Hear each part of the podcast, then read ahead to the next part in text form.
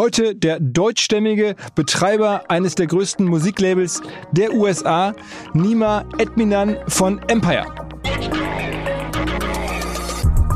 Und der Manager von Snoop stand dann da und ich wusste, wie der aussieht. Das war ein Koreaner, Ted Chung. Und der hat diese Kamera genommen und meinte, warum filmst du? Und ich meinte, ich, ich bin von, von Dub CNN, das ist eine, West Coast Rap-Seite. Und da habe ich gesagt, dass ich Superfly interviewen wollte. Superfly ist Snoops Hype Man. Der Manager war völlig verwirrt, weil natürlich alle sind da, um mit Snoop zu reden oder so. Und, er meinte du wolltest Superfly interviewen? Ich meinte so, ja. Und er meinte, okay, komm nach dem Konzert hierher und dann können wir das machen bin ich nach dem Konzert da hingegangen, hatte meine Kamera zurückgegeben und während wir da irgendwie in den Raum gelaufen sind, um Superfly zu interviewen, ist uns Snoop über den Flur, über den Weg gelaufen und ich, ich habe einfach hingerufen, ich meinte Snoop, I'm from Dub CNN und Snoop guckt rüber und sagt, Dub CNN, meet me in my dressing room in 10 minutes. Let's go! Go, go! Herzlich willkommen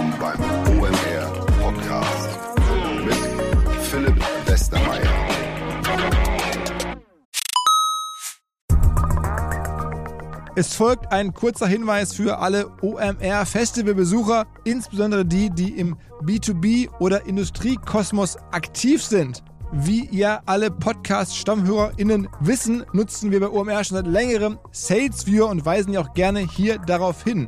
Damit generieren wir wirklich zahlreiche B2B-Leads für uns und unsere verschiedenen Aktivitäten. Wer bislang SalesViewer noch nicht genauer selber unter die Lupe nehmen konnte, der kann das jetzt demnächst nämlich auf dem Festival tun. Und zwar gibt es dort einen Gemeinschaftsstand von SalesViewer mit OMR Reviews, wo unter anderem auch der neue OMR Viewer präsentiert wird, ein Tool für unsere Kunden von OMR Reviews. Das Ganze findet statt in der Halle A1 am Stand C11 und noch mehr SalesViewer am zweiten Eventtag spricht der Gründer von SalesViewer, der Benny, auf der Blue Stage über spannende B2B Best Practices. Also da kann man auch nochmal SalesViewer kennenlernen. Ansonsten natürlich alle Infos im Netz oder in Halle A1 am Stand C11. Zurück zum Podcast das Schöne an meinem Job bei OMR und als Podcaster ist man begegnet sehr vielen unterschiedlichen Geschichten und irgendwann denkt man, naja, jetzt habe ich doch die allermeisten schon mal gehört und dann kommt wieder eine, von der man überhaupt noch gar nicht so richtig gehört hat. Beim Nima ist es nicht ganz so, weil ich den schon seit längerem aus der Ferne verfolge, denn wir haben an derselben äh, Schule studiert, hier in Hamburg an der Hamburg Media School, hatten denselben Professor, Shoutout an Professor Rott, der uns beide so ein bisschen geformt hat, viele andere übrigens auch. Wahnsinn, wie viele Leute damit heute rauskommen aus dieser ähm, Schule. Der Nima jedenfalls ist danach direkt nach USA gegangen, habe ich das in Augen verloren.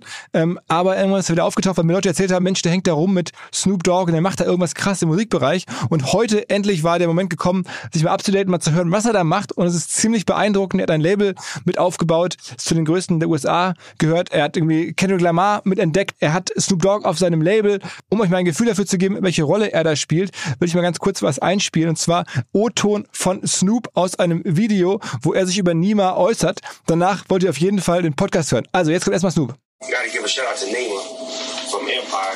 Nima from Germany came over here, learned how to speak English. He's a brilliant businessman in the company. But he helped me make a lot of decisions on picking young rappers and the stupid youngs and the Asha and the RJs and you need to get a song like this, you need to do this, like keeping me hip. So, und jetzt kommt der Nima, über den da gerade gesprochen wurde, und erzählt mal seine Geschichte aus Hamburg in die große, weite Musikwelt. Auf geht's!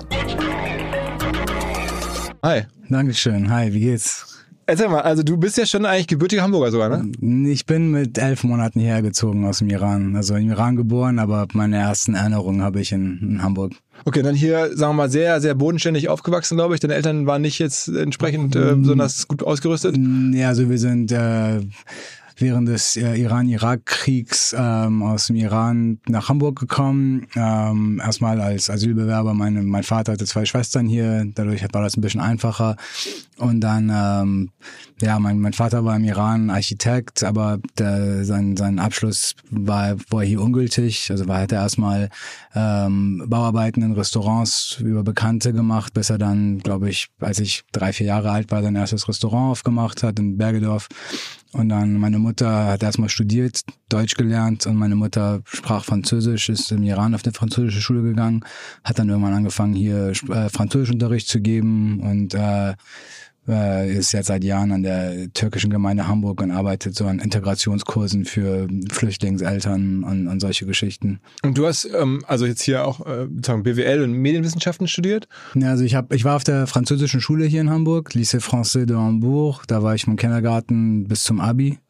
Ähm, und war danach äh, komischerweise, was heißt komischerweise, ich hatte einen sehr schlechten Abi-Abschluss, habe einen 3,8er NC gehabt, ähm, obwohl ich die dritte Klasse übersprungen habe. aber bis zum Abi hin ging's, lief's dann nicht mehr so gut, aber ähm, ich wollte mit nach dem, ich habe sehr früh Abi gemacht. So in der französischen Schule waren es zwölf Schuljahre. Ich habe eine Klasse übersprungen. Ich wurde mit kurz vor sechs Jahren eingeschult. Da war ich mit Ende 16 mit dem Abi fertig wollte eigentlich direkt nach Amerika. Meine Mutter meinte, auf gar keinen Fall, du musst hier studieren, irgendwas studieren. Das Einzige, wo ich hier an der Uni Hamburg reinkam, war Französisch Literaturwissenschaften. Also habe ich meinen Bachelor in Französisch und Amerikanistik Literaturwissenschaften gemacht. Aber mit dem Blick dann, da hatte ich die Media School, Hamburg Media School gefunden, wo es halt MBAs gab und ich hatte vorher schon nachgefragt, ob ich denn mit dem Literaturwissenschaften Bachelor da auch reinkomme und die meinten, das ist kein Problem. Und dann, äh, ja, dann habe ich den MBA an der Media School noch gemacht. Da haben wir eine, eine Parallele im Lebenslauf. Genau. Ähm, aber jedenfalls bist du dann danach ähm, direkt nach USA, beziehungsweise du warst gefühlt im Kopf schon in den USA, weil wenn man so über dich äh, nachliest, dann hast du immer schon so ein Online-Portal gemacht, äh, Dub CNN. Mhm. Ähm, und da ging es um so West Coast Hip-Hop. Mhm. Äh, und du hast da selber geschrieben und dich da offensichtlich sehr stark für interessiert. Ja, ich bin, äh, wie viele andere auch, in den 90ern äh, ziemlich äh, Rap besessen gewesen. Für viele war es eine Phase, einige sind dann irgendwann auf was anderes umgestiegen. Ich bin da sehr tief reingestiegen, als dann das Internet quasi äh, groß wurde und sich da auf Internetforen und äh, irgendwelchen Messageboards da vor der vor dem Social Media Alter ähm, Leute gefunden habe auf der Welt, die da irgendwie gleiche Interessen hatten wie ich und ähm, hatte schon immer Interesse daran zu schreiben, war immer, glaube sprachlich relativ begabt, so dass da ich mit äh, zu Hause mit Persisch mit meinem Vater, Französisch mit meiner Mutter, weil die nur mit Französisch mit mir geredet hat, ich in französischen Schule war und dann Deutsch außerhalb und Englisch kam dann relativ schnell. Und ich habe äh, auf Englisch halt viel angefangen zu schreiben und ähm, habe mich da, ich glaube, wir haben da 2002 diese Internetseite gestartet und einfach über West Coast Rap Musik geschrieben und angefangen, irgendwelche Underground Artists, die uns kontaktiert haben, zu interviewen. Und ich glaube, dadurch, dass ich diese Kontakte einfach weiter gepflegt habe, hat sich das weiter, weiterentwickelt. Ich hatte da, glaube ich, ziemlich äh, Tunnel Vision gehabt irgendwann und alle anderen Hobbys sind ein nach dem anderen weggefallen von Fußball zu Tennis zu Videospiele und alles andere ist dann langsam weggefallen. Und wie lange oder wie groß war das Portal dann, als du sozusagen da am Peak warst? Ich glaube, wir hatten so 30, 30, 40.000 Unique User am Tag, so 2005, 6, 7. Aber nur aus Deutschland oder weltweit? Nee, da war wenig aus Deutschland. Also Deutschland natürlich auch, aber es war vieles aus Amerika. Und ähm, das war für mich dann immer so diese dieser, dieser, dieser Paradox, weil ich hier gelebt habe und hier quasi ein ganz normaler Student war, aber in Amerika und Kalifornien mir da schon Namen aufgebaut hatte. Und als ich bin mit äh, 16 nach dem Abi das erste Mal nach LA geflogen bin, festgestellt habe, dass ich da tatsächlich einen Namen hatte und jemand war in dieser Szene und das war komplett äh, ja verwirrend erstmal, aber das war für mich dann war klar, okay, da da da will ich irgendwann hin. Also das heißt, die haben gesagt, ey, du bist der Typ von, von Dub CNN. Von Dub CNN. Ich meine, ich habe da halt jahrelang schon geschrieben gehabt und hatte schon Interviews gemacht mit, ich meine, ich habe 50 Cent interviewt, als er das in der Club Video gedreht hat übers Telefon, als ich irgendwie noch 14, 14 Jahre alt war, kurz bevor okay. ich 15 geworden bin, so mit noch im Stimmbruch und so. Ich glaube, dadurch, dass ich so jung war, und das war, das Internet war damals anders, weil vor Social Media, glaube ich, war das Internet freier im Sinne von, du hattest kein Sozialprofil mit Bild und irgendwelchen Sachen. Du warst einfach ein Username und du warst so viel wert wie das, was du gesagt hast. Keiner wusste, wie alt du bist, wie du aussiehst, wo du lebst. Ähm, damals war, die Leute wussten nicht unbedingt, wer ist denn, dass er das gerade schreibt und dieses Interview macht. So, da gab's noch nicht diese, du googelst jemanden und siehst halt alles. Was waren denn so deine, deine Artikel, die da am meisten, also Interviews sind gut gelaufen oder was? Viele Oder Interviews. Einfach Ich so hab- Song Songkritiken oder? Ich habe ich hab stundenlange Interviews gemacht und die dann alle abgetippt. Das war noch alles über. Ich habe damals bei meiner, bei meiner Mutter, nach meinem Schlafzimmer, bei meiner Mutter zu Hause, äh, das, das Haustelefon auf Lautsprecher gestellt, habe da eine Kaffeekasse gehabt und meine Kaffeetasse, das Computermikro in die Kaffeetasse rein, so über das Haustelefon und dann über den Computer halt aufgenommen und habe da irgendwie ein, zweistündige Interviews gemacht mit war meinen Lieblingskünstlern damals von Snoop Dogg zu Cypress Hill zu was weiß ich wen alles und habe die dann abgetippt und veröffentlicht und Und wie bist du an die rangekommen? Es war alles, äh, wie sagt man, Step by Step. Ich habe, ich meine, äh, meistens erstmal über irgendwie vielleicht den, den DJ Kontakt aufgebaut oder den Hype Man oder irgendwelche Leute in der Crew. Ich war so, glaube ich, an der Kultur interessiert, dass ich erstmal gar nicht darauf aus war, irgendwie die großen Stars zu interviewen. Das hat sich alles sehr organisch entwickelt mit der Zeit und Und die Website ist dann groß geworden, einfach weil sie weiterempfohlen wurde, so Word of Mouth mäßig oder über SEO oder über. Ja, Word of Mouth. Also ich habe alles, das war alles so, wir haben das alles irgendwie äh, aus dem Instinkt her irgendwo gemacht. Ich erinnere mich das erste Mal daran, als irgendjemand mich kontaktiert hat und wollte Bannerwerbung schalten. Ich wusste nicht, wie viel soll ich den jetzt irgendwie da chargen, wie viel kostet das denn?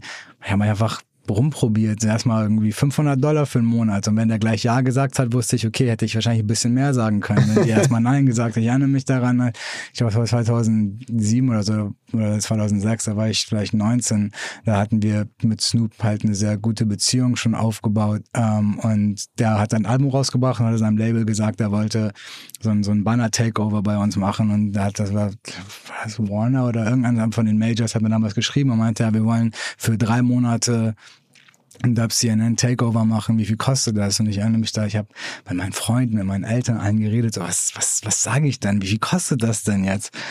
Und dann, ich glaube, ich habe 20.000 Dollar gesagt. Und dann meinten die, wir haben nur 11.000 Dollar Budget. Meinte ich, okay, dann machen wir 11.000 Dollar.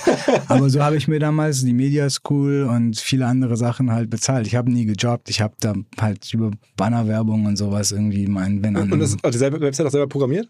Nee, das war ein Freund aus England. Programmieren, ich kann ganz, ganz basic HTML, weil ich aus der Zeit komme, wo man, das war vor ja, WordPress und irgendwelchen Geschichten, da musste man schon Basic, ich meine, wenn man MySpace damals gemacht hat, musste man auch noch Basic programmieren wissen, aber nee, äh, das hat ein Freund aus England gemacht. Aber dann bist du halt nach dem Abschluss hier dann, also äh, der dich ja sozusagen hier noch gehalten hat, dann aber endgültig in die USA rüber. Und Was war denn da so dein, dein erster Schritt? Also was, wie hast du dann sozusagen deine Bekanntheit oder deine Deut diese, diese Webseite dann genutzt, um das Business aufzubauen, das du heute hast? Also, ich wusste immer, ich will irgendwo Musikbusiness landen. Wo genau, wusste ich nicht. Ähm, ich, weil ich war nie ähm, Geld getrieben oder motiviert von Geld, sondern mein Ziel war damals immer, hoffentlich mit irgendwas, was ich gerne mag, genug Geld zu verdienen, dass ich ein ordentliches Leben führen kann. Ich hatte keine grandiosen Träume, was das angeht. Ich glaube, ich bin relativ bodenständig, linkslastig hier in Hamburg aufgewachsen und diese Idee vom amerikanischen Traum oder so, das war gar nicht das, was mich unbedingt motiviert hat, sondern eher irgendwas zu machen, was mir gefällt und davon leben zu können. Und ich wusste relativ früh, so Journalismus wird das nicht sein. Also du kannst in, in schreiben, so viel du willst, so das wird irgendwo ein, ein, äh, ein Ceiling haben, so ähm, dann kam natürlich, okay, die Website wurde groß und warum verkaufst du die nicht? Und aber da war ich zu stolz irgendwie, ich meine, das ist mein Baby, ich wollte das nicht irgendwie an irgendjemanden weiterverkaufen. Ähm, als ich an der Media School war, an der Hamburg Media School, ähm, interessanterweise wurde ja da ja an Medien, die einzige, das einzige Medium, was ausgelassen wurde, war Musik.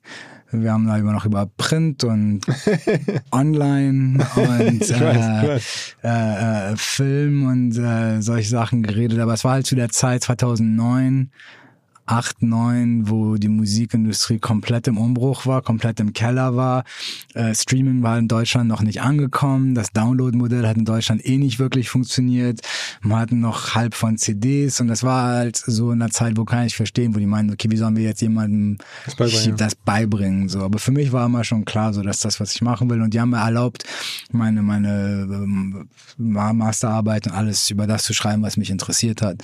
Also war für mich irgendwie die Media School. Ich sage immer, ich habe viel gelernt im Sinne von Teamarbeit und äh, so Organisation und solche Geschichten. Aber was da jetzt beigebracht wurde, war nicht unbedingt, was mich direkt interessiert hat, aber für das Schul für das äh, Praktikum während der Media School hatte ich ursprünglich über einen Kontakt bei Warner in LA ein Praktikum geklärt und paar Monate bevor das Praktikum sein sollte, war ich äh, am Telefon mit äh, einem, einem Rapper, mit dem wir viel gearbeitet haben auf der Website. Daz Dillinger, das ist einer aus Snoop Dogg's Crew, sein, sein Cousin, der mit ihm viel Musik gemacht hat. Und der hat mir halt von äh, Ghazi erzählt, Ghazi Shami, und meinte, dass der in der Bay Area in San Francisco äh, digitale Vertriebsgeschichten macht und mit vielen Künstlern arbeitet, mit denen ich zu tun habe und dass ich mal mit dem connecten sollte, weil das jemand ist, der mit dem er glaubt, dass ich gut äh, mich gut verstehen würde. Hab mir damals seine Nummer gegeben hat ihn kontaktiert, er kannte Dub CNN und meine Internetseite, er hat selber früher Musik gemacht, produziert und ähm, ich meinte zu ihm, ich muss ein Uni-Praktikum machen und brauche diese School Credits und er meinte, ja, kannst gerne kommen. Er hat damals bei Ingrooves gearbeitet, ein anderer digitaler Musikvertrieb, der später von Universal aufgekauft wurde in San Francisco und meinte, du kannst hier den Sommer verbringen, ich gebe dir die School Credits und ich meinte, okay, hört sich besser an, als zu Warner zu gehen. Ich war immer ein Fan von eher ein großer Teil von was Kleinem zu sein, als ein kleiner Teil von etwas Großem.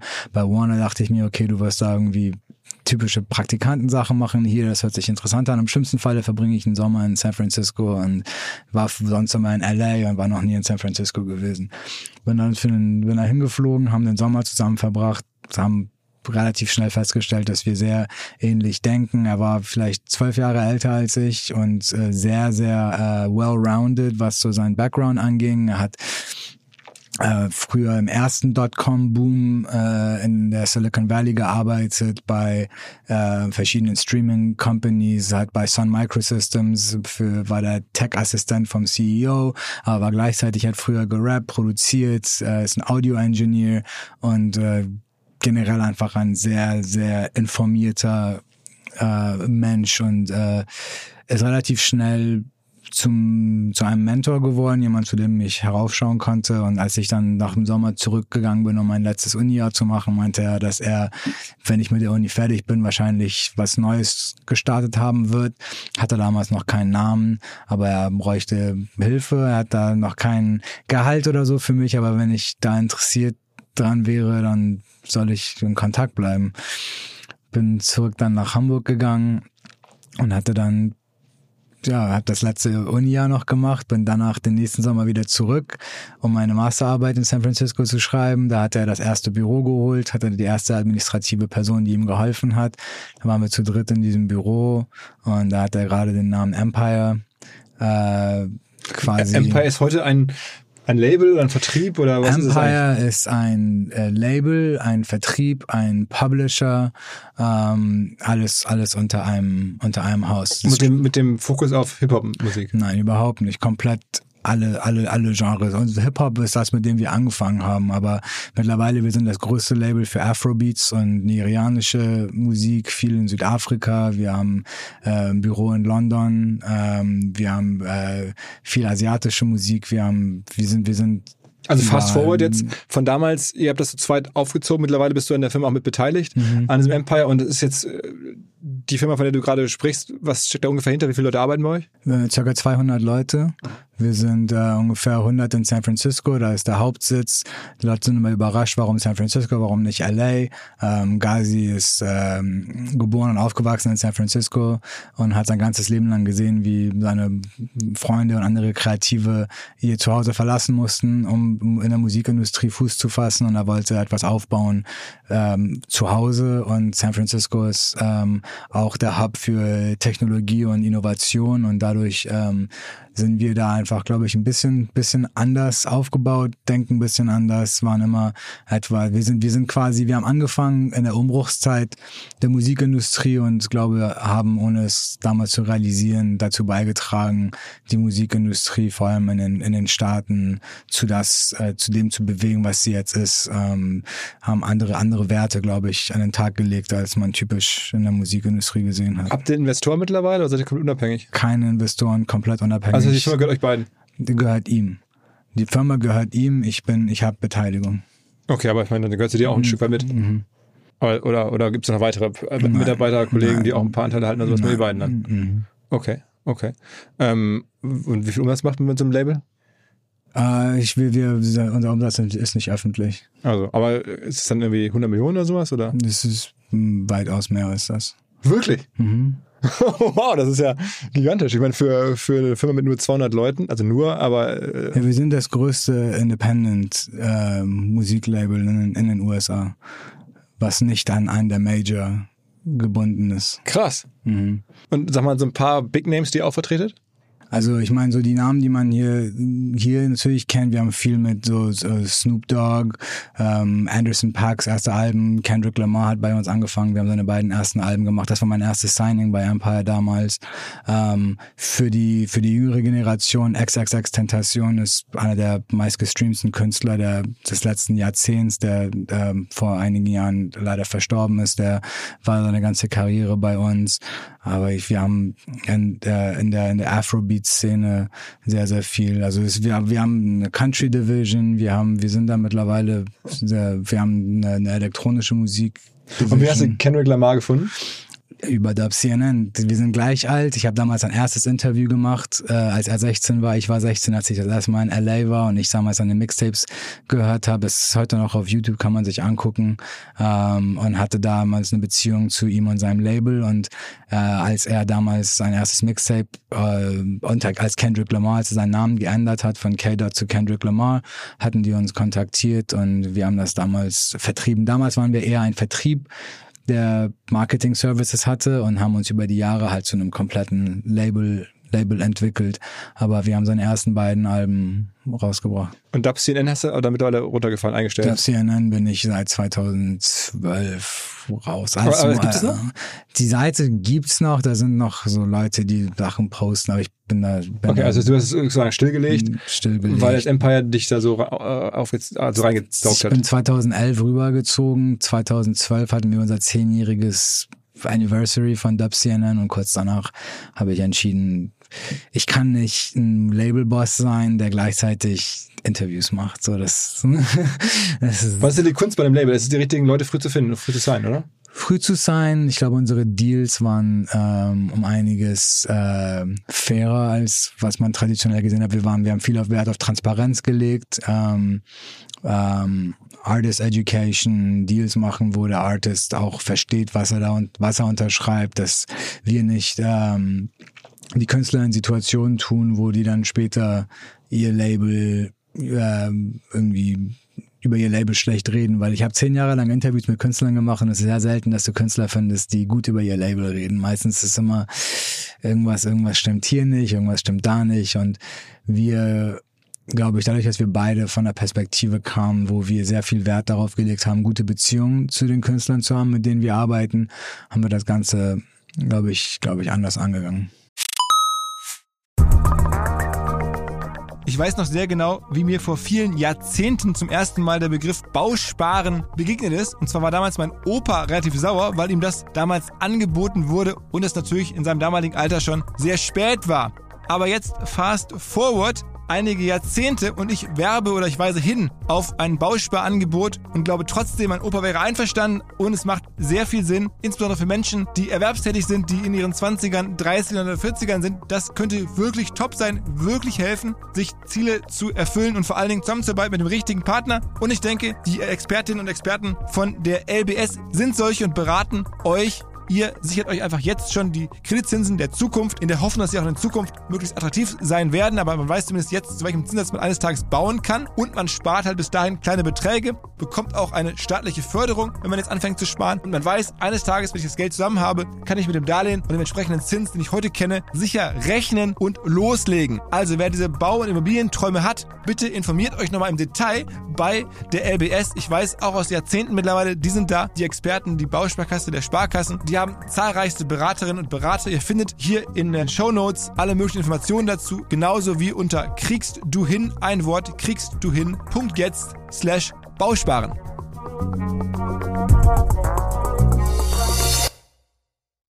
Zurück zum Podcast. Okay. Und warum habt ihr nie sozusagen überlegt, da irgendwie euch zu verändern, Investoren reinzunehmen oder sowas? War das nie ein Thema? Oder ist das bis heute kein Thema? Wollt ihr, wo wollt ihr hin mit dem Ding? Also keine Investoren reinzuholen, ist, glaube ich, auf Englisch sagt man, ist the wind in our sails. Es ist der, der Wind in unseren Segeln. Es ist das, was uns erlaubt, das zu tun, was wir wollen. Wir müssen am Ende des Jahres niemandem erklären, warum wir was gemacht haben. Wir waren Gazi und ich, eine Sache, glaube ich, wo wir beide connected haben, ist, dass wir beide nicht irgendwie auf großes Geld auf einmal auf waren. Es war immer für uns viel interessanter, einfach unser eigenes Ding zu machen, was dann ähm, vielleicht länger dauert, aber im Endeffekt nachhaltiger ist. Aber verliert man, wenn man jetzt so, so ein Kendrick Lamar auch wieder verliert? Also du hast gesagt, habt ihr damals früh gezeigt, dann ist er jetzt trotzdem ja weg. Also ist es dann nicht immer wieder so das ein bisschen... Hat, das, das hat Jahre gedauert, bis wir langsam Brick by Brick, Schritt für Schritt so weit uns aufstellen konnten, dass wir Künstler nicht verlieren. Dass das, es gab immer ein, ein, ein, ein, ein Ceiling, eine Decke für Independence. Das war entweder irgendwie ins Radio kommen oder internationales Marketing oder die großen Budgets zu haben. Es gab immer ein Limit und für uns war das weniger interessant zu sagen, hier lass jemanden reinholen, damit wir diese Limit, das Limit nicht haben, sondern wie machen wir es selber?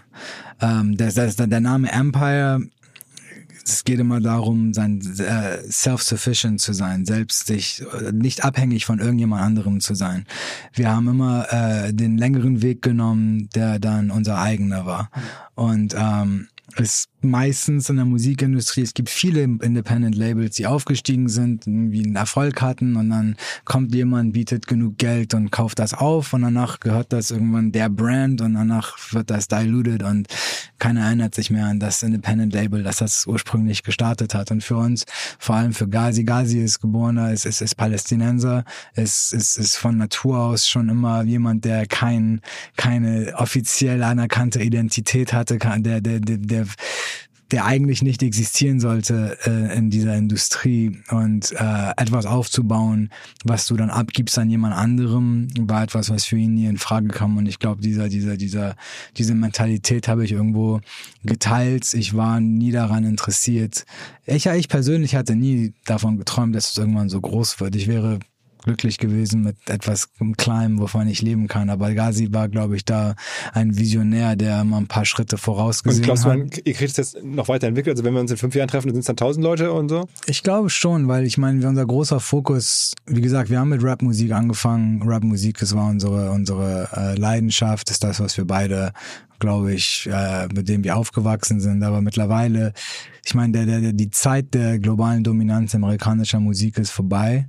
Ähm, das wird nach Jahr für Jahr weiter äh, bröckeln und äh, Musik wird, äh, regionale Musik wird immer größer. Das sieht man mit dem Aufstieg von Latino-Musik, das sieht man mit dem Aufstieg von afrikanischer Musik.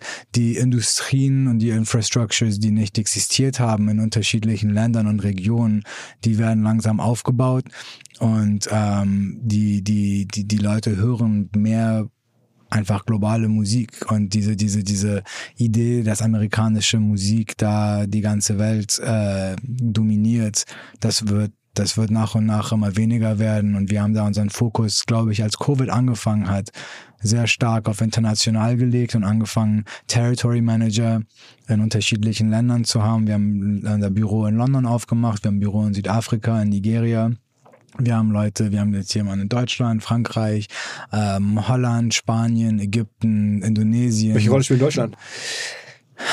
Schwierig also Gazi wollte schon immer, dass ich mehr in Deutschland mache, weil ich von hier bin und weil ich Deutsch spreche. Ich war immer ein bisschen vorsichtiger, was das anging. Ähm, vielleicht, weil für mich der deutsche Markt immer ein es ist ein sehr reifer Markt, es ist ein sehr äh, saturated, es ist äh, ähm, in Deutschland ist es schwer, als erster etwas zu machen. Das war einer der Gründe, glaube ich, warum ich hier Welt weg wollte. In Deutschland sagt, gibt man die zehn Gründe, warum etwas nicht funktioniert, bevor man sich auf die zwei Gründe fokussiert, warum es funktionieren könnte.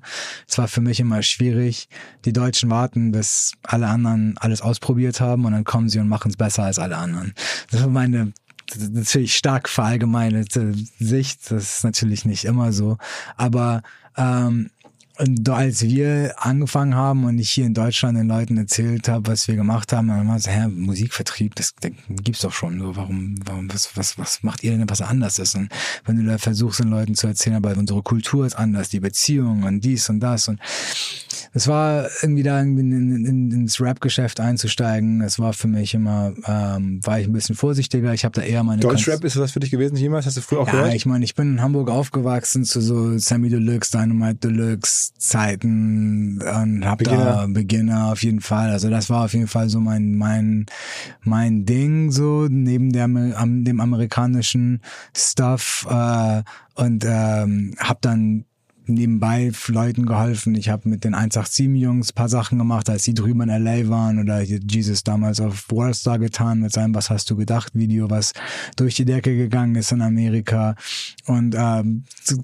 Kleinigkeiten, aber so richtig äh, in Deutschland einen deutschen Künstler zu sein und was zu starten, habe ich noch nicht. Ich habe ich hab mit dem Gedanken gespielt. Ich habe einen sehr guten Freund, äh, äh, Patrick Scheffler, DJ Static, hier aus Hamburg auch. Sein Label heißt Vibe Kings.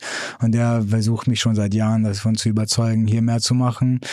Kennst ähm, du den ähm, Elvia, Omer Begovic? Von hm. Selfmade Records? Hm, hm. Wie heißt er? Elvia? Nee, ich glaube nicht. Okay. Ähm, aber ähm, ich glaube jetzt jetzt bin ich, bin ich offener für. Ähm, ich fange jetzt auch an, hier mich selber ein bisschen mehr zu präsentieren, weil ich auch gemerkt habe, ich habe ein Interview vom drei Jahren gemacht mit hiphop.de, mit, mit Aria und Roos, die damals nach äh, LA geflogen sind, weil die da für uns Snoop Dogg geinterviewt haben für hiphop.de und was mit Tiger gemacht haben, der bei uns gesigned ist.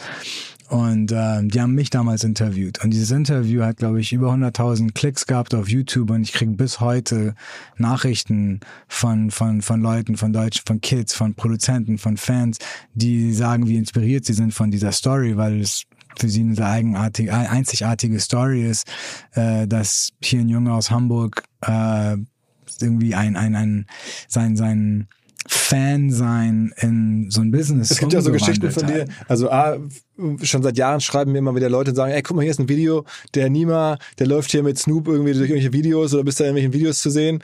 Ähm, muss man da sagen, wie das zustande kam. Und dann äh, jetzt Super Bowl letztes Jahr, ähm, mhm. da war ich in L.A., mhm. ich war da im Stadion, ähm, da war diese Wahnsinns ähm, Halftime-Show und genau, du warst, du warst auch im Stadion, aber du warst ja auch dann mit all diesen Künstlern in einer Loge und bist ja sozusagen super nah dran an, an diesen also großen Acts jetzt irgendwie, mhm. ja, Snoop, aber ich glaube auch ähm, verschiedene anderen. Also erzähl mal so ein bisschen. Ja, ich meine, die, ich glaube, die Geschichte, die für Leute am interessanten ist, ist immer Snoop. Ich glaube, ich war in Hamburg immer das, was die, die einzige, was die Leute wussten, ist, dass es der Junge, der mit Snoop befreundet ist. Weil als ich. Aber seid ihr wirklich befreundet? Er hat mein Empfehlungsschreiben geschrieben für meine Green Card, damit ich meine an die an die äh, damit ich meine Green Card bekomme. Ich habe mein Empfehlungsschreiben von Snoop Dogg bekommen. okay. Also ja, ja, mein mein Vater hat mit Snoop ein Blunt geraucht. ähm, aber ähm, nee, Snoop habe ich das erste Mal, als ich ähm, ich glaube, der hatte, der hatte hier in Köln ein Konzert 2005. Da war ich 17, 18 und ähm, ich war damals in Kontakt mit seinem DJ, der mir da Karten organisiert hatte, weil ich einen DJ interviewt hatte. Und ich war damals bei diesem Konzert und hatte meinen Camcorder mit. Und das war zu der Zeit, wie gesagt, vor Damals gab, durfte man nicht filmen bei Konzerten. Das kann man sich heute gar nicht vorstellen, weil alle ihr Handy natürlich in der Luft haben. Damals war das so, du bist auf einem Konzert, du durftest nicht filmen. Ich hatte meine Kamera und habe von oben gefilmt und da kam auf einmal so ein Security und wollte mir die Kamera wegnehmen. Und ich, ich natürlich, das war meine ganze Welt. Ich meine, das war, ich habe da damals irgendwie Geld gespart, um dieses Zugticket zu kaufen, um dahin zu fahren und ähm, bin dann äh, während des Konzerts bin ihm hinterher und der Manager von Snoop stand da, stand dann da ähm, und ich wusste, wie der aussieht. Das war ein Koreaner, Ted Chung, und der hat mir diese, diese Kamera genommen und meinte, warum filmst du? Und ich meinte, ich, ich bin von, von Dub CNN, das ist eine, eine West Coast Rap-Seite. Und da habe ich gesagt, dass ich Superfly interviewen wollte. Superfly ist Snoops Hype Man. Der Manager war völlig verwirrt, weil natürlich alle sind da, um mit Snoop zu reden oder so. Und äh, er meinte, du wolltest Superfly interviewen? Ich meinte so, ja. Und er meinte, okay, komm nach dem Konzert hierher und dann können wir das machen bin ich nach dem Konzert da hingegangen, hatte meine Kamera zurückgegeben und ähm, während wir da irgendwie in den Raum gelaufen sind, um Superfly zu interviewen, ist, ist uns Snoop über im Flur über den Weg gelaufen und ich, ich habe einfach hingerufen, ich meinte Snoop, I'm from Dub CNN und Snoop guckt drüber und sagt, Dub CNN, meet me in my dressing room in 10 minutes. Und das war, ich dachte so, oh okay, okay. dann haben wir erstmal das Interview mit Superfly gemacht und dann haben wir da gewartet, bis er ready war. Haben wieder, ich war mit zwei Freunden, einem Freund aus Schweden und einem Freund aus der Schweiz, die beide mit mir auf dieser Internetseite mitgearbeitet haben, die alle viel älter waren als ich. Ich war immer der Einzige, der so, so jung war. Aber ähm, ich habe mir dann diese Fragen ausgedacht. Das Interview ist heute auch auf, auf das war genau, als Snoop gerade Drop It Like It's Hot rausgebracht hatte.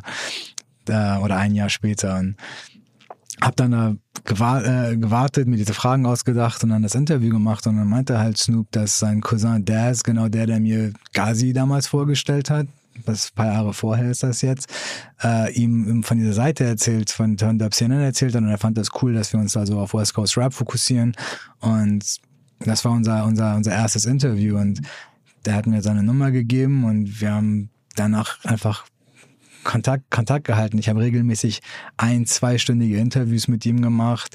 Als ich in LA war, hat er mich eingeladen ins Studio äh, und äh, lustigerweise Pascal Kerouche, der mit den 187-Jungs arbeitet. Pascal, der war auch schon mal hier im Podcast, also Shoutout ja, an Pascal, ja? Ja, Pascal Kerouche, auch äh, äh, super Fotograf, äh, viel mehr als Fotograf, Manager, Videograf, was auch immer. Mit dem bin ich auch quasi aufgewachsen und der auch so ein Hip-Hop-Nerd war wie ich.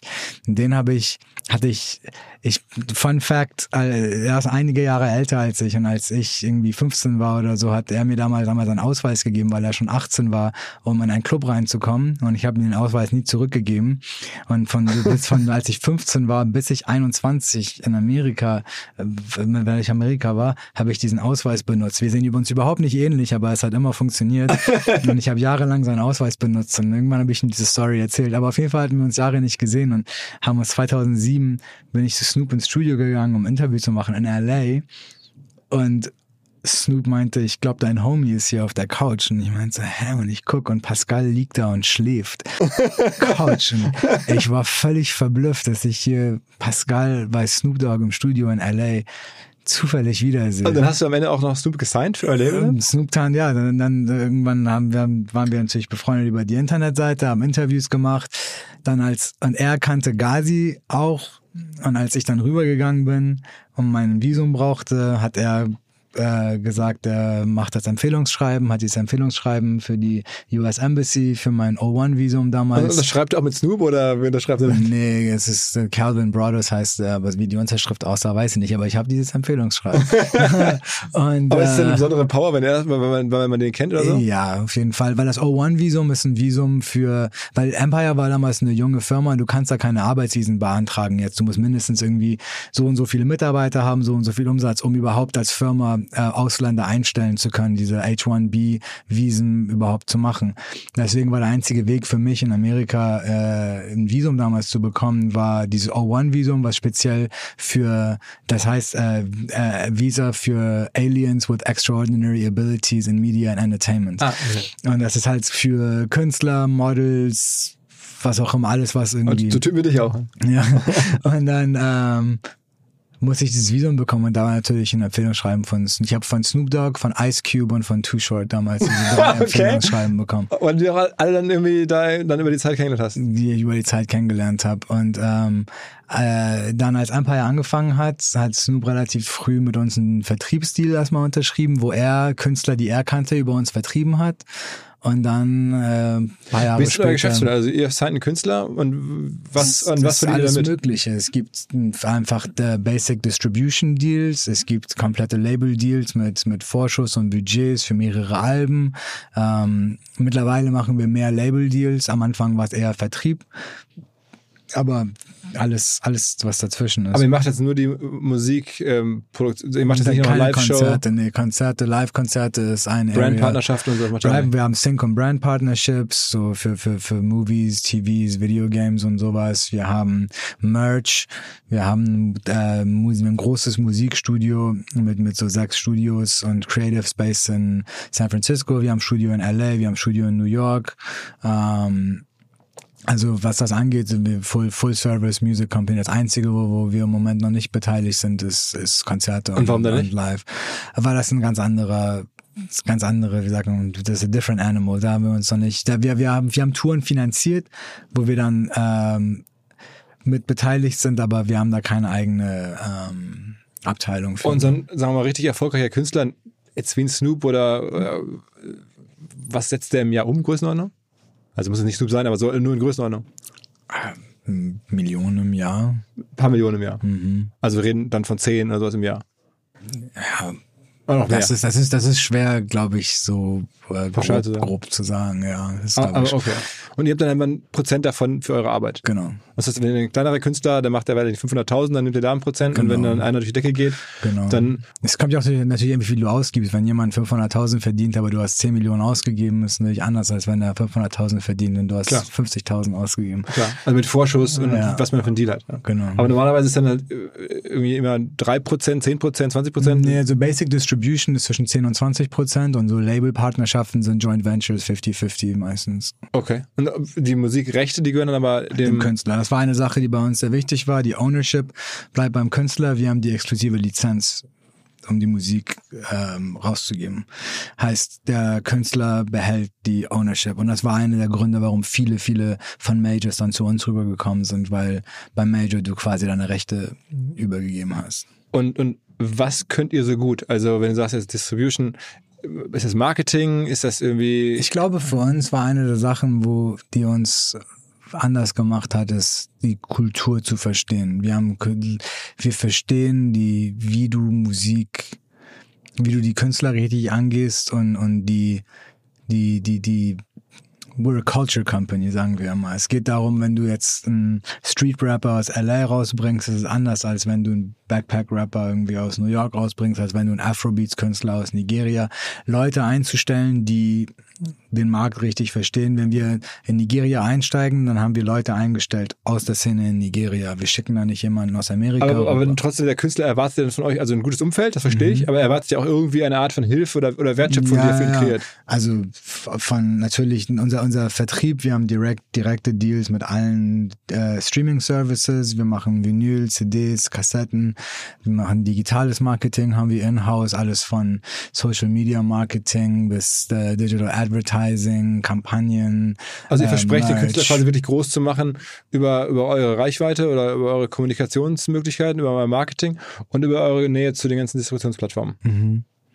Ja, kann man so die Relationships mit den Streaming Services, Playlisting, Editorial, ähm, Outdoor Marketing, Bill, äh, Billboards kaufen, also alles, alles kann, kann für jeden Künstler auch anders sein. Und wer war für euch bislang so der wirtschaftlich, der euch am weitesten gebracht hat? Also wo man sagt, okay, krass, das war jetzt einfach so den, das Ich war meine, so wie, wie gesagt, XXX Tentation ist global gesehen einer der zehn meistgestreamten Künstler. Und den habt ihr exklusiv bei euch? Mhm, Der, ich meine, der ist jetzt verstorben vor, vor, vor vier Jahren mittlerweile. aber, aber den hattet ihr sozusagen entdeckt und dann gesigned.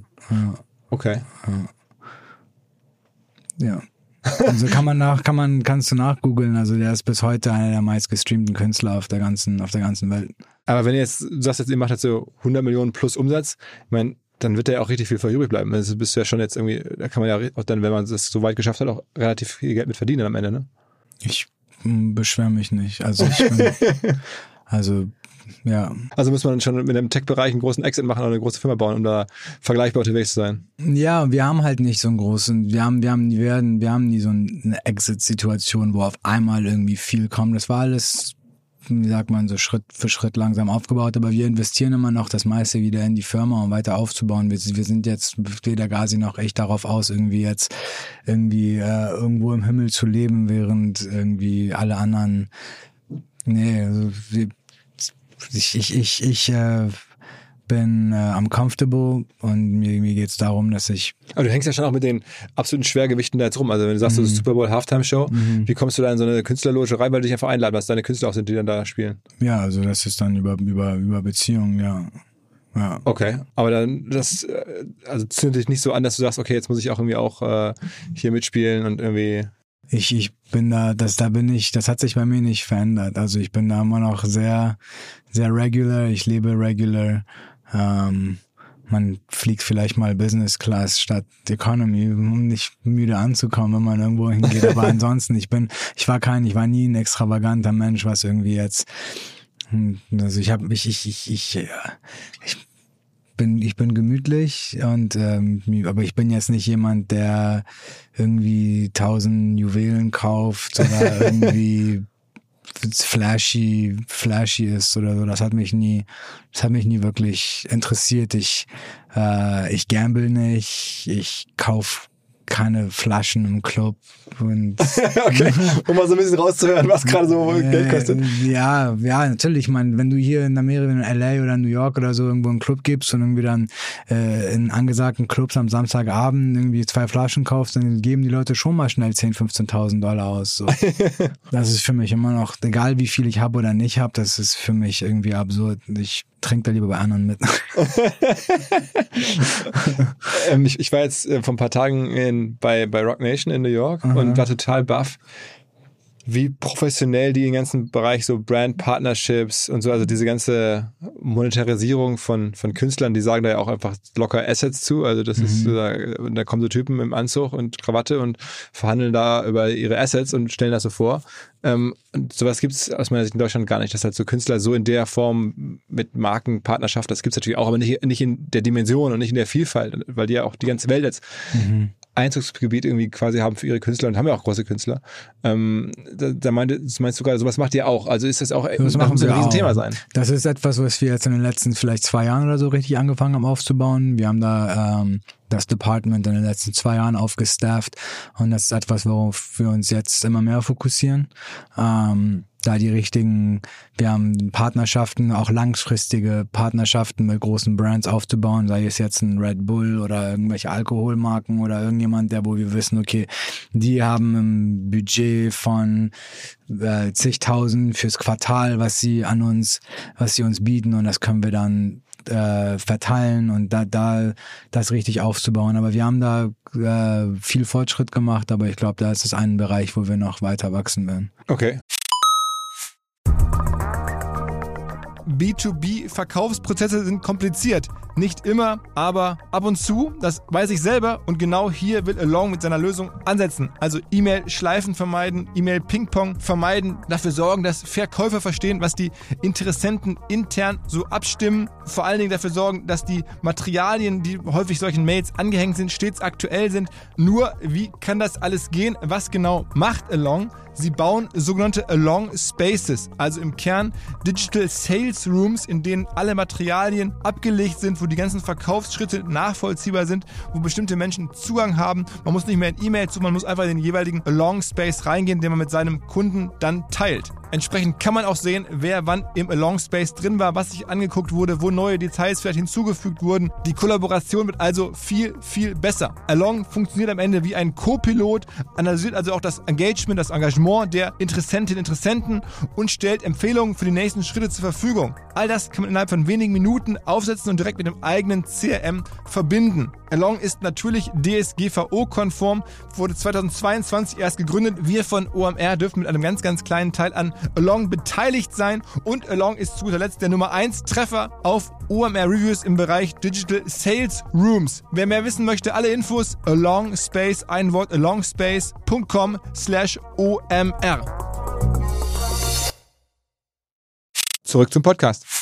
Aber für Künstler stand das irgendwie, äh, hatte ich das gar nicht so groß eingeschätzt, aber es, mhm. also neben Live wahrscheinlich der zweitgrößte Bereich mittlerweile. Ja, wenn da, ich meine, wir haben da zum Beispiel einen Künstler äh, gehabt, der, es war einfach das war eine Sync für einen Trailer von einem Videospiel.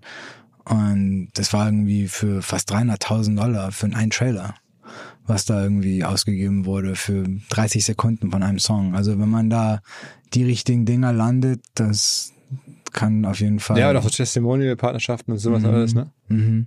Ja, auf jeden Fall. In Afrika ist das auch groß. In Afrika haben die da viele Partnerschaften. Irgendwie die ganzen großen Künstler sind irgendwie entweder Samsung oder Hennessy oder irgendwelche Marken, die da fürs Jahr quasi einsteigen und dann musst du halt da bist oder halt ein Partner fürs Jahr oder so.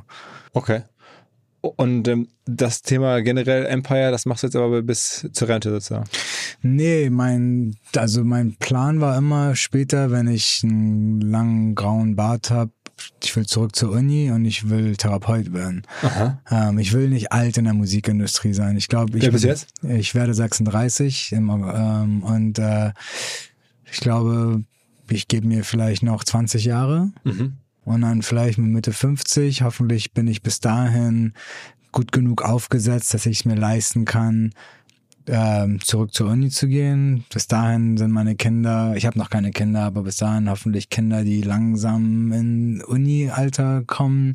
Und ähm, dann würde ich gerne eine zweite Karriere haben, zur Uni gehen, Therapeut werden und dann von zu Hause eine Praxis haben und meinen eigenen Zeitplan machen und so alt werden. Okay. Also, aber so bis Mitte 50 kann man Musik machen, meinst du? Und dann ist immer Schluss. Ja, ich meine, man kann noch viel länger als das Musik machen, aber ich würde ungern, ungern irgendwie 70, mit 70 noch irgendwie auf Festivals irgendwie mit den 18-Jährigen rumhängen. Bist du in viele Festivals so? ja. Also, Ja, weil, mein, mein, meine Arbeit hat eine starke Überschneidung mit der Freizeit anderer. Heißt Konzerte, Partys, Festivals und das hört sich dann für Leute immer nach, nach viel, viel Spaß an. Ist es auch. aber aber ma- machst du das, um Leute, neue Leute zu scouten, kennenzulernen oder um deine bestehenden Künstler zu begleiten? Oder? beides und auch zum Spaß. Ich meine, es ist natürlich, ich irgendwie, keine Ahnung, auf die großen Festivals, irgendwie Coachella oder irgendwelche Dinger. Ich meine, das ist, ich war immer, bin immer noch ein musikbegeisterter Mensch. Ähm, was sind denn so die Top-Festivals, wo du hingehst? ich glaube, Coachella ist mein, mein Lieblingsfestival. Burning Man habe ich immer noch nicht hinbekommen, aber Coachella ist, glaube ich, das Besonderste, wo ich gerne Ich dachte, hingehe. für, für Hip-Hop gibt es doch jetzt in Miami dieses neue Ding, das nach Deutschland kommt. Rolling Loud? Ja, ja, genau. Ja, ja, aber nee, Coachella ist was anderes. Coachella, Coachella ist ein kleiner Escape in so ein kleines Paradies. Hast du die YouTube-Doku dazu gesehen? Von Coachella? Ja? Nee. Muss mal gucken, wie es gebaut wurde und so. Ja, ja, muss ich mir mal angucken. Aber ja, ich gehe gerne auf Festivals, ich gehe gerne auf, ich bin immer auf Konzerten. Wer ist denn aktuell so dein, dein, wo du sagst, das, das ist mein, Ah. hast du am liebsten, oder wer hat die größte Karriere vor sich? Wir haben einen neuen Künstler gesigned äh, letztes Jahr, der heißt Black Odyssey, BLK. Ähm, Odyssey, ähm, der ist mega talentiert ähm, und ich glaube, der wird eine große Karriere vor sich Und ist ein. Amerikaner. Amerikaner, ja. Und auch Hip-Hop. äh, so Soul, Jazz, R&B Richtung. Und wie hast du den gefunden? ein Künstler, mit dem wir arbeiten, äh, der bei uns gesigned ist, ein Rapper, äh, Rex Life Raj, der hat mir das auf Instagram geschickt. Der meinte, schau dir das mal an und der hatte da vielleicht 200 Follower oder so. Und manchmal hört man etwas, was sich so besonders anhört, dass man einfach sehr, sehr früh einsteigt. Heutzutage ist es schwierig. Keiner kann voraussehen, was funktioniert, was nicht funktionieren wird. Das ist das Ding in Musik sowieso und Kunst. Du kannst das nicht so voraussehen. Wie Aber welche Rolle Sachen. spielt TikTok und sowas? TikTok ist, glaube ich, das, was am meisten einfach, was am schnellsten ein Lied groß machen kann. Aber TikTok macht Lieder groß, nicht Künstler. So, TikTok kann innerhalb von einer Woche einen 15-sekündigen Clip von einem Song ein Gold schießen und irgendwie kann äh, hunderte tausend Dollar einspielen und der Künstler kriegt eine goldene Schallplatte, aber dann weiß trotzdem keiner, wer das ist Und wie macht man einen Künstler groß? Oder was macht einen Künstler groß? brauchst eine Story. Du, die, die Leute, ich meine, die- es gibt so viel Musik, so viel überdurchschnittlich gute Musik. Es gibt wenig herausragende Musik. Die gibt's natürlich auch ab und zu, aber es gibt so viel überdurchschnittlich, weil es ist so einfach Musik zu machen mittlerweile. Du kannst auf deinem Handy mit den richtigen Plugins und Software, also du kannst einen ganzen Song produzieren und rausbringen und direkt auf Spotify haben, alles von deinem iPhone, wenn du willst. Und es gibt so viele talentierte Menschen, die Musik machen, das ist äh, schwierig ist, überhaupt zu wissen, was wird da jetzt funktionieren. Da geht es eher darum, was ist, was ist die Story des Künstlers? Sind die, sind die Kids an der Person interessiert? Followen sie die, sind die, sind die, wie sagt man, are they buying into the, per, the person?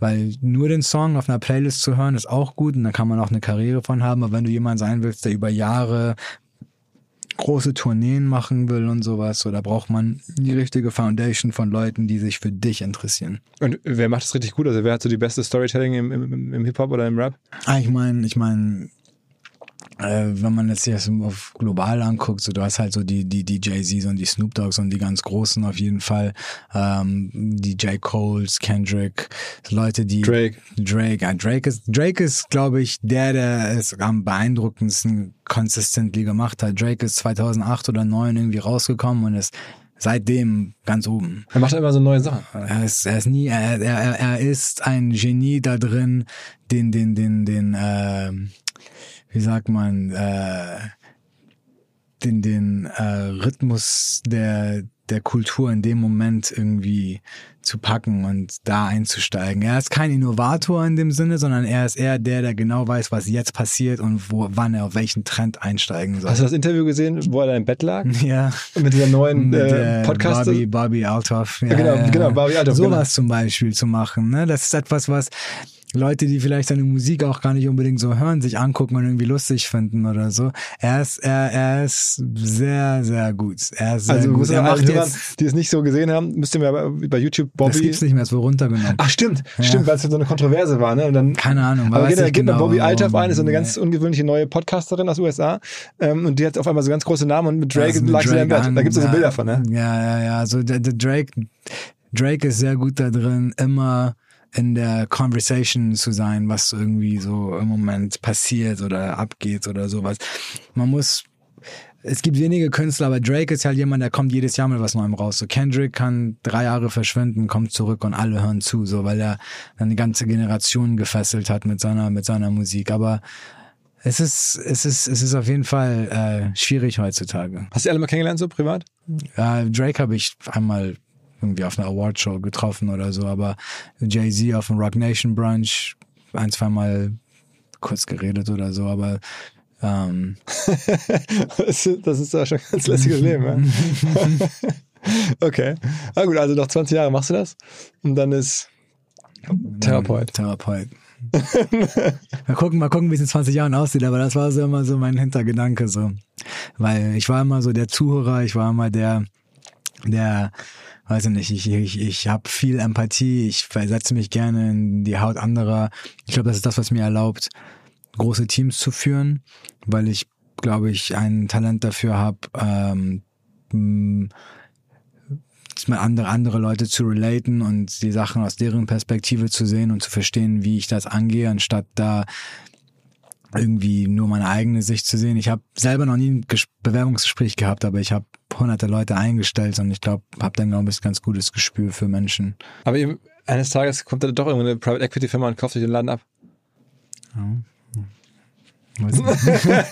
Okay, okay. Na, warten wir es mal ab.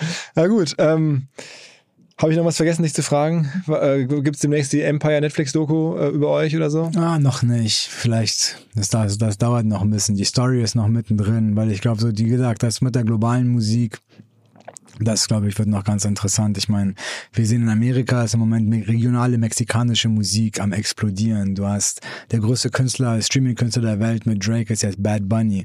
Du hast afrikanische Künstler wie Ashake aus Nigeria, der in London und New York 20.000 Tickets verkauft und Arenen ausverkauft. So, sowas hat man vorher noch nicht gehabt. So, und ich glaube, das wird das das macht das noch interessant und wir sind da mittendrin und ich freue mich darauf zu sehen, was die internationale Musikszene noch so mit sich bringt. Okay. Okay. Ja. Ja, ich drücke die Daumen. Also, äh, war was äh, eine Geschichte aus Hamburg. Hamburg wieder ist cool. Ich habe Ähm, deinen Namen früher auch immer gehört, irgendwie an der Uni, weil ich glaube, du warst ein Jahre, ein, zwei Jahre vor mir. Wann, Ja, hast, ja. wann hast du deinen Abschluss gemacht? ähm, 2006 oder so. Sechs, okay, ich war das 2010. Und als ich da war, da, und weißt du, die Uni will ja mal von den coolen Alumni erzählen, die irgendwas Cooles gemacht haben. Und da ist der Name immer aufgefallen, der Philipp, der, der Philipp. ich, kannte dich, ich kannte dich nicht ja, persönlich, weiß, aber es war, Ich meine, ich mein, wenn es nach denen ging, wären wir alle bei Gruner und Jahr gelandet oder so. Ja, war ich auch, war ich auch. da musst du sagen, da muss man äh, Respekt, da hast du den deutlich cooleren Weg gegangen. Also Wahnsinn, ey, was du da, die, die Reise da. Ähm, ich komme jetzt ja gerade aus den USA zurück, war jetzt da, da zwei Wochen unterwegs und dann kann man es nochmal anders einschätzen. Mhm. Ähm, schon, schon krass, sich da so Dankeschön. zu etablieren da in dieser ganzen Welt. Das ähm, ist schon nicht so einfach. Und sich auch zu, zu halten, so eine Firma da zu bauen.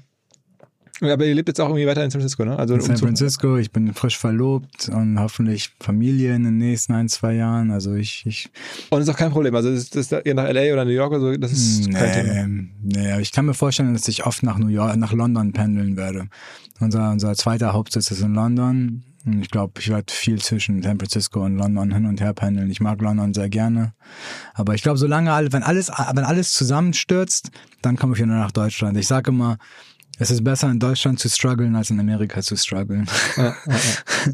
Aber für deine Kinder, also würdest du die lieber in Deutschland oder in den USA aufwachsen? Hm. Wenn es dir finanziell gut genug geht in Amerika, aber wenn du dir nicht leisten kannst, sie auf die richtigen Schulen zu schicken, gut zu leben. Und ich glaube, wenn du genug Geld hast, kannst du in Amerika sehr gut leben, aber Mittelstand und drunter ist in Deutschland um einiges besser. Es gibt immerhin hier noch Mittelstand. Drüben ist es, vor allem in Kalifornien, ist es, es ist schwierig. Also es ist ein Hustle auf jeden Fall. Ja, krass eigentlich, ne? Also, dass man das so offen mittlerweile so klar also, sagen also, kann. also ich meine, ich, ich übertreibe vielleicht ein bisschen, aber ich glaube, es da geht es auf jeden Fall in die Richtung zu, ja.